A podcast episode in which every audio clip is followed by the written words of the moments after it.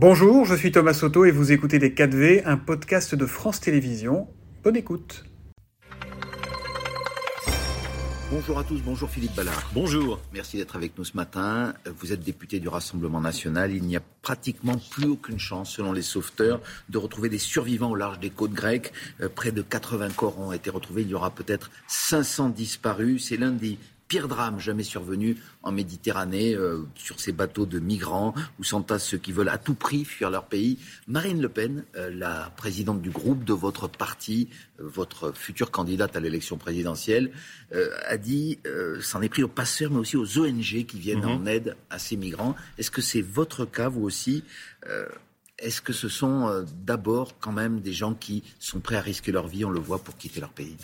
Euh, oui, c'est un drame terrible, euh, parce que quand on voit ces images de ces pauvres bougres sur les euh, premiers, deuxièmes ponts, on sait que malheureusement, il y a sans doute des gens qui étaient dans les, dans les cales, des femmes, des enfants, qui ont péri. C'est un, drame terrible. Vous savez, il y a 25 000 personnes qui sont mortes en Méditerranée depuis 10 ans. C'est l'équivalent de 17 Titanic, pour fixer un petit peu les esprits. Alors effectivement, il faut s'attaquer prioritairement aux mafias qui organisent. Il faut faire en sorte, en fait, que ces, ces, ces, personnes, ces migrants, arrêtent de succomber à leur, à leur sirène, parce qu'ils vivent de la misère du monde. 4500 dollars pour passer. Après, il faut s'attaquer aux ONG, parce que les ONG sont les complices de ces mafias. Il faut appeler un chat un chat quand même. Et puis, et puis Frontex, il euh, faut faire en sorte que ce soit des gardes frontières et que Frontex, comme les marines nationales, quand elles arrêtent un bateau, elles soignent ceux qui ont besoin d'être soignés, elles nourrissent, elles hydratent, mais après, c'est pas en avant tout, c'est en arrière tout. On les ramène dans leur port on les ramène, de départ. Vous, Philippe Ballard, euh, les dérèglements climatiques, les situations politiques extrêmes, les dictatures parfois que euh, ces pauvres gens fuient, est-ce que vous pensez vraiment que ce sont, comme vous dites, des mafias, pour parler des passeurs, mmh. ou des ONG qui les dissuaderont de tenter le tout pour le tout pour, euh, pour venir sur les côtes européennes? Mais s'il n'y a plus de mafia, il n'y a, plus de bateaux. mouvement de toute façon inéluctable. S'il n'y a plus de mafia, de mafia, il n'y a plus de bateaux. Là, euh, dans l'exemple qui euh, nous préoccupe aujourd'hui, il y a neuf personnes égyptiens qui ont été arrêtées. C'est-à-dire que les mafias, on arrive à les repérer, que ce soit en Grèce, que ce soit en Tunisie, que ce soit en Libye. Il faut juste avoir la volonté politique de dire stop, on ne, vient plus. Puis quand on arrive dans Et un ça pays, empêchera. Vous pensez que d'un coup ça t'arrivera ah bah, S'il n'y a plus de bateaux, il n'y a plus de S'il y a plus de bateaux, il n'y a plus de il y a plus de passage euh, par définition.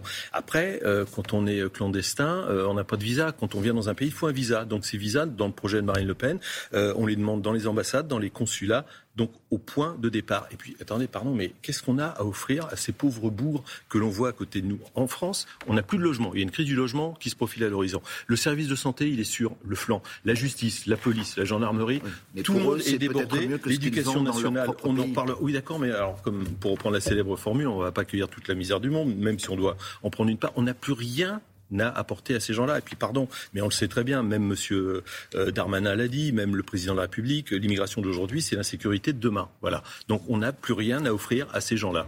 Vous, dites donc qu'il faut euh, arrêter cette politique. Comment vous faites euh, vous, au niveau national, alors que vous savez que c'est aussi toute une politique européenne qu'il faut changer? Euh, Giorgia Meloni, par exemple, la première ministre euh, italienne, qui elle aussi disait que les ONG étaient des, complices. Aujourd'hui, elle ne le dit plus. Elle dit que c'est une, politique générale qu'il faut changer, que tous les pays européens doivent prendre leur part. Oui, vous savez qu'au niveau européen, il y a le pacte asile et immigration qui est en discussion. Une partie a été adoptée par les ministres de l'Intérieur. Madame Meloni, mais c'est normal, elle défend l'intérêt des Italiens, elle défend l'intérêt de l'Italie.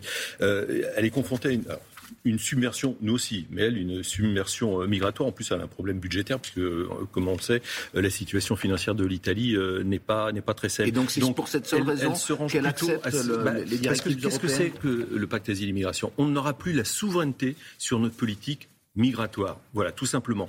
On va nous donner des quotas de gens à accueillir. Et si on le refuse, c'est 20 000 euros euh, d'amende par personne. Ce qu'on veut tout simplement, le projet de Marine Le Pen et du Rassemblement national. Bah oui, parce que pardon, il s'agit d'êtres humains, je vais dire, se débarrasse, enfin c'est un peu de ça, quand même, de gens qui sont sur son sol. Donc euh, elle, elle est pour. Nous, on n'est pas pour les accueillir, on n'en peut plus.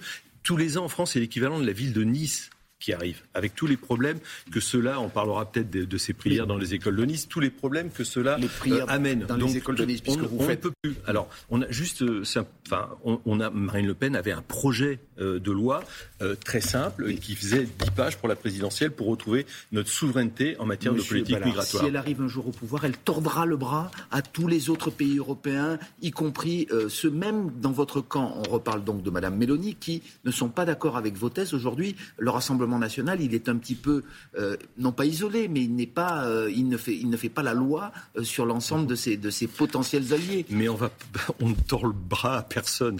On veut juste retrouver, mais on veut retrouver. Alors on a, on a un projet abouti. Le projet de Marine Le Pen, son projet de loi était abouti. On change par exemple notre constitution pour faire en sorte que le droit français, le droit national, prime sur le droit international et notamment toutes ces jurisprudences de la Cour européenne des droits de l'homme, de la Cour de justice européenne pour retrouver notre souveraineté. Puis après, on fait un référendum pour demander simplement aux Français ce qu'ils pensent de nos euh, solutions, la priorité euh, nationale, par exemple cette solution, par exemple, de faire un référendum, de changer la Constitution, vous avez vu qu'elle a été reprise euh, par la droite, LR, qui va tenir ses états généraux, ça vous fait sourire. vous avez l'impression aujourd'hui qu'il y, a plus qu'une conformité entre vos deux projets Ça me fait... vous avez même fait d'ailleurs un, clip, entre guillemets, sur vos réseaux sociaux. Vous avez, près d'une photocopieuse, montré que, selon mm. vous, c'est les mêmes projets de loi, les mêmes propositions. Oui, ça marche très bien d'ailleurs cette petite euh, vidéo. Oui, ils ont fait marcher la photo. Ils ont plus d'idées en fait, euh, les LR. Et vous parlez d'états généraux, effectivement, ils vont se réunir en état, ils vont organiser des états généraux. Vous savez, c'est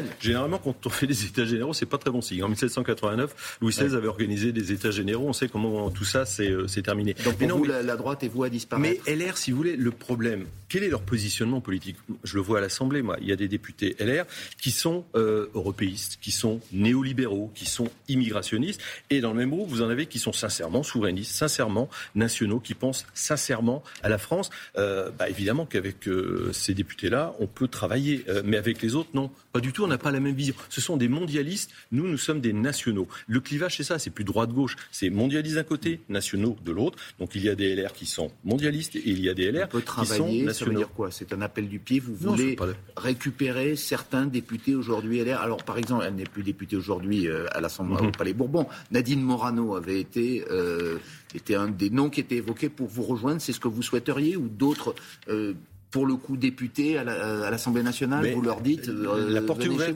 Ben, la porte, la porte est ouverte pour les LR. Mais non, mais bon, il n'y a pas d'échéance électorale. Il y a pas. Ben, il y a des députés LR qui ont voté notre motion de, censure. C'est quand même un, signal extrêmement fort qui a été, euh, qui a été envoyé. vous ne présenterez pas, de, par exemple, de candidat à la prochaine Jordan Bardella avait dit effectivement euh, à cette époque que euh, s'il y avait une dissolution, il n'y aurait pas de candidat du Rassemblement national face, face à eux. On parle de LR, la, droite classique, comme, mhm. comme, on dit. Aujourd'hui, elle a plutôt, elle semble avoir plutôt les faveurs des scénarios éventuellement de remaniement du gouvernement. Par exemple, il y a à l'Assemblée nationale un projet qui viserait à vous écarter, c'est le Figaro qui l'a affirmé hier, des vice-présidences de l'Assemblée nationale pour en confier certaines à LR. Vous y croyez?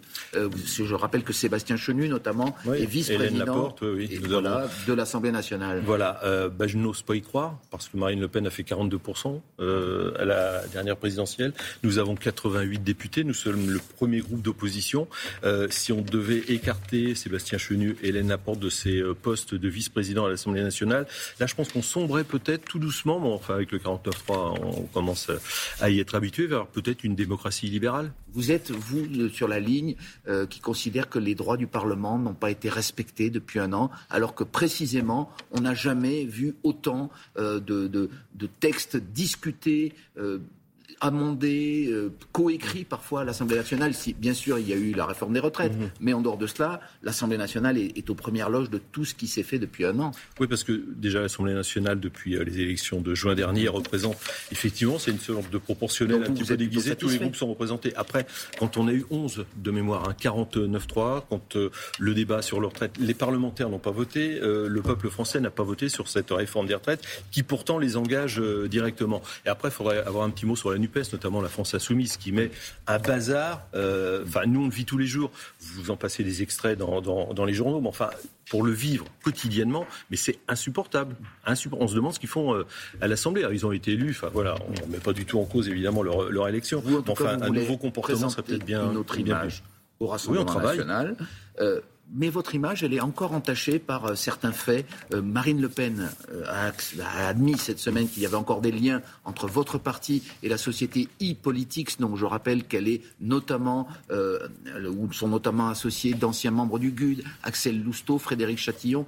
Il y a toujours cette proximité avec l'extrême droite.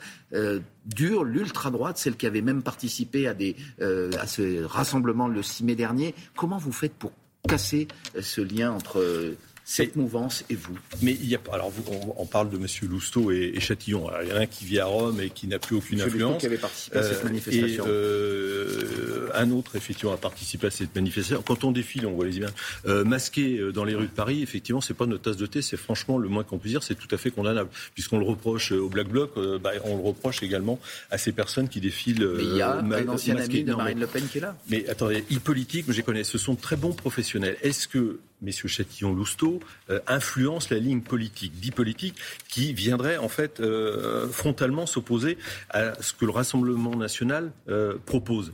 Non, c'est pas le cas. Enfin, e-politique, je les connais un petit peu. Euh, voilà, ce sont de bons professionnels et ils font le travail que le Rassemblement national, que Oui, ce sont de bons professionnels. Et moi, ce que j'aimerais quand même, c'est que on regarde un petit peu la façon dont les autres partis politiques travaillent. Puis, je veux dire, euh, dans l'Oise, ma circonscription, moi, ça, on m'en a jamais parlé. Hein. Vous en avez pas parlé, mais c'est pas pour ça que le problème n'existe pas. En tout cas, vous y avez répondu ce matin. enfin, en tout cas, cette question. Merci beaucoup. Merci Philippe Ballard, député du Rassemblement national, et c'est la suite de Télématin. Merci, Merci. à tous les deux. C'était Les 4V, un podcast de France Télévisions. S'il vous a plu, n'hésitez surtout pas à vous abonner. Vous pouvez également retrouver tous les replays en vidéo sur France.tv.